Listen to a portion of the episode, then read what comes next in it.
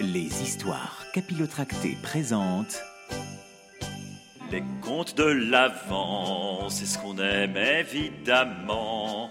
Parce qu'après c'est trop tard, alors oui, il y en a marre. Nous on veut des contes de fées, des histoires qui font rêver. Oui, juste avant Noël, on se fait la belle côté imaginaire. Oui, c'est les contes, c'est les contes, les contes de l'avant. Les contes de l'avant, des histoires capillotractées. Hey, oui, c'est les, oui, les contes, les contes de l'avant.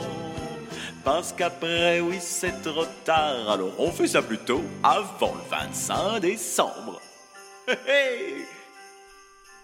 Aujourd'hui, le 11 décembre, je vais vous raconter l'histoire des 13 frères. Là-bas, au fond de la lointaine Afrique, le malheur s'était abattu sur une tribu. Chaque nuit, Gorgou, la grand-mère du clan, s'étendait sur sa paillasse en attendant que vienne le sommeil, mais le sommeil ne venait pas. Gorgou était trop triste pour dormir. Elle ne pouvait que pleurer. Le vieux roi, son mari, était mort, ne laissant derrière lui que problèmes et discordes. Depuis sa mort, ses treize fils se disputaient violemment pour savoir qui deviendrait le nouveau roi, et Gorgou pleurait et pleurait encore. On avait pourtant demandé conseil aux anciens de la tribu. Le sorcier avait lancé ses osselets magiques, on avait observé la position de la lune et des étoiles, tous ces signes donnaient la même réponse. Un seul homme était digne de prendre le trône, Djaboula, le plus jeune des fils du vieux roi. Mais les douze frères de Djaboula étaient furieux et jaloux. Ils ne voulaient pas écouter les anciens, ni suivre les présages, rien. Et un soir, ils avaient enlevé Djaboula et l'avaient emmené dans les collines. Ils l'avaient jeté dans une caverne et avaient décidé de le laisser mourir de faim. Pour éviter qu'il ne s'enfuie, il le gardait nuit et jour. Depuis lors, Gorgou pleurait encore plus, vous imaginez. Ses douze mauvais fils refusaient de rentrer au village. Mais nul n'osait les affronter, car c'étaient les guerriers les plus jeunes, et les plus forts surtout, de la tribu. Cette nuit-là, comme toutes les autres nuits, Gorgou ne pouvait pas dormir, insomniaque comme jamais. Soudain, elle entendit quelqu'un marcher dans sa case. Qui est-ce? S'écria-t-elle. N'aie pas peur, grand-mère, ce n'est que moi, Tombi. Tombi était une grande et belle jeune fille, et elle était amoureuse de Djaboula. Écoute-moi, Gorgou, reprit Tombi. Je veux que Djaboula revienne au village. J'en ai assez de voir notre tribu si malheureuse. J'en ai assez de la sécheresse. Euh, Depuis que le vieux roi est mort, il ne pleut plus. Et je sais pourquoi. J'ai entendu les oiseaux dire aux nuages de s'éloigner tant que Djaboula ne serait pas roi. Moi aussi j'en ai assez, mon enfant. Mais que pouvons-nous faire? J'ai une idée, Gorgou. Je ne peux pas te dire ce que c'est, mais je veux que tu me donnes ta bénédiction. Garde ton secret, mon enfant, et sois sans crainte. Ce que tu feras sera bien. Tombi était aussi une jeune fille très intelligente et courageuse, descendante d'une longue lignée de vaillants guerriers. Toutes les filles de la tribu l'admiraient et étaient prêtes à l'aider à retrouver Djaboula. En sortant de la case de Gorgou, Tombi les appela toutes.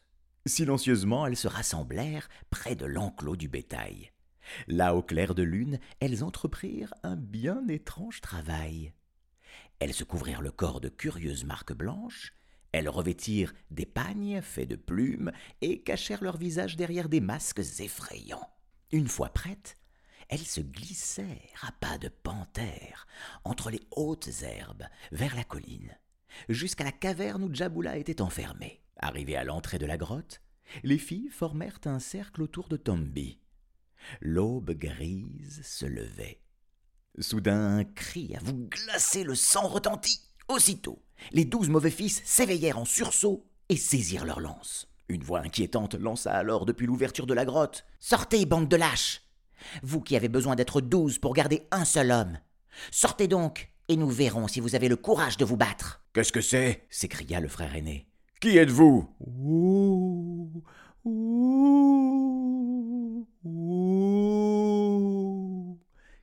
crièrent Tombi et ses compagnes. Fou de colère, l'aîné des frères se rua hors de la caverne.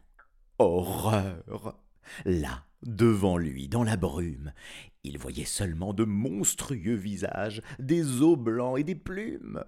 Terrifié, le garçon hurla à ses frères de le rejoindre.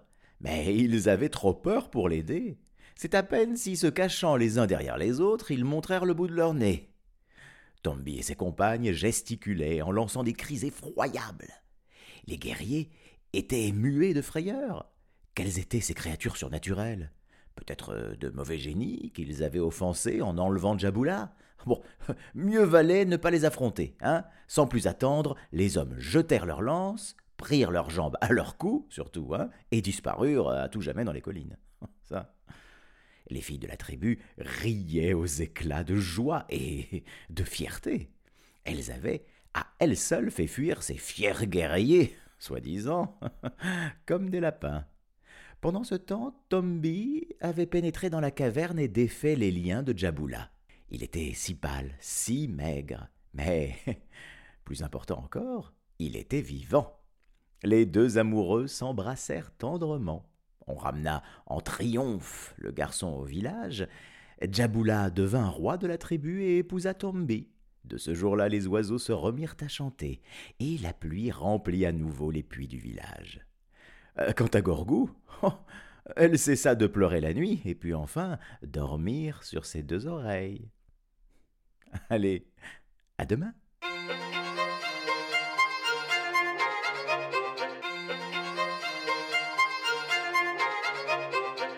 Les histoires.